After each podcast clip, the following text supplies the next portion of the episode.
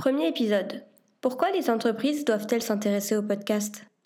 Bonjour et bienvenue dans la série de podcasts produits par l'agence Gutenberg.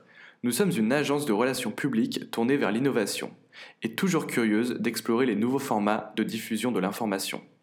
Pour ce premier épisode d'introduction, il nous a semblé naturel de vous expliquer les raisons de ce projet de création de podcast. Bonne écoute à vous. Les podcasts sont-ils réellement populaires? Oui, les podcasts sont aujourd'hui un phénomène en forte croissance en France et dans le monde. Selon une étude Médiamétrie, près de 4 millions de Français ont écouté chaque mois des podcasts radio en 2018, et ils sont, dans 80% des cas, écoutés en entier lorsqu'ils sont téléchargés. Pourquoi le succès du podcast? Les podcasts s'inscrivent dans l'ère du temps car ils sont adaptés au mode de vie du 21e siècle. Avec le podcast, il est possible de conduire sa voiture, de voyager en transport en commun, de cuisiner ou se relaxer à la maison, tout en se divertissant ou en s'informant avec un contenu audio choisi, comme vous le constatez vous-même qui écoutez ce programme.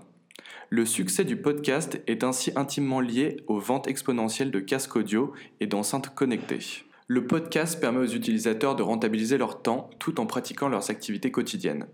Selon une étude d'Edison Research, 51% des auditeurs écoutent des podcasts à la maison et 22% le font en conduisant. Le géant Apple a profité de cet engouement avec le lancement de Apple CarPlay qui facilite ainsi l'accès à du contenu audio via l'appareil présent dans la voiture. C'est cette facilité de consommation de contenu qui explique la croissance du phénomène partout dans le monde. Mais qui écoute des podcasts? Le podcast intéresse particulièrement les millennials qui semblent se détourner des médias traditionnels et particulièrement de la radio.